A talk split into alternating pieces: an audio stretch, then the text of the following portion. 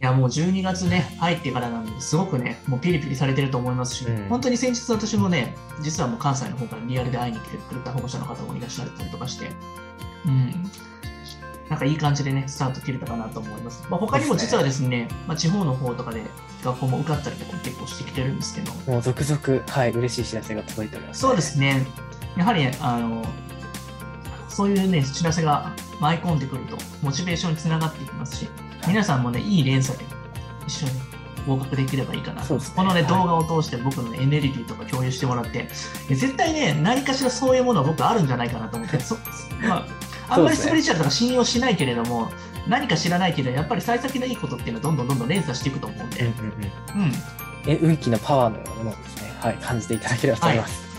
そうです。まあ、短い質問なんですけれども、1月後は何回受けるべきという質問をいただいてまして、まあ、これは本当に初歩的な質問かもしれないんですけれども、1月校って普通、まあ、あの、何校か受けられると思うんですけど、まあ、一つの1月校を何回も受けるっていう選択肢ももしかしたらあるのかということですね。なんかダブル出願的なやつですか？ある種の、そうですね。はい。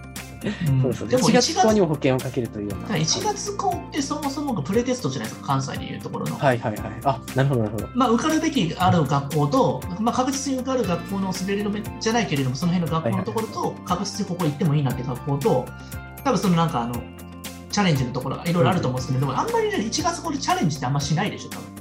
1月校はやっぱり本当に安全圏ですよね。ですよね、はいチャレンジする理由がないじゃないですか。そうですね。うん。なんかそこで自信なくすためになんかあの、全力で攻めるとかってよくわかんないんで。うん、確かに。そうですね。逆にやっぱ2回受けると、2回と落ちた場合のそのメンタル的なダメージそう、が大きいかうんらですね。と思うので、うんうん確実になんか取れそうなところと、まあ、堅実に自分通ってもいいなって学校のところのその2校ぐらいとかでいいんじゃないですかね。はいはいはいはい。まあやっぱじゃあ2校で、まあ1月の上旬とまあ下旬で1校ずつぐらいがちょうどいいんですかね。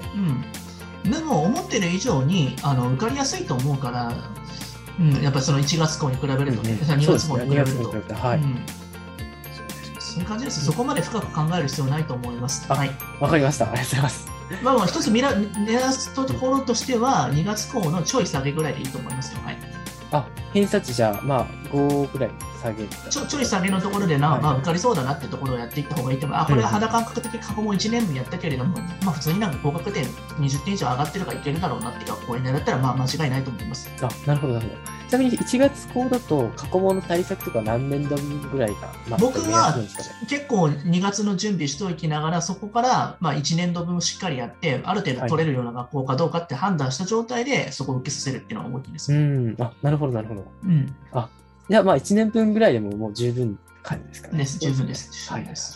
あまりやりすぎるとやっぱ2月校に響きますもんね。響く傾向も変わりますからね。うん、なるほど、なるほど。わかりました。ありがとうございます。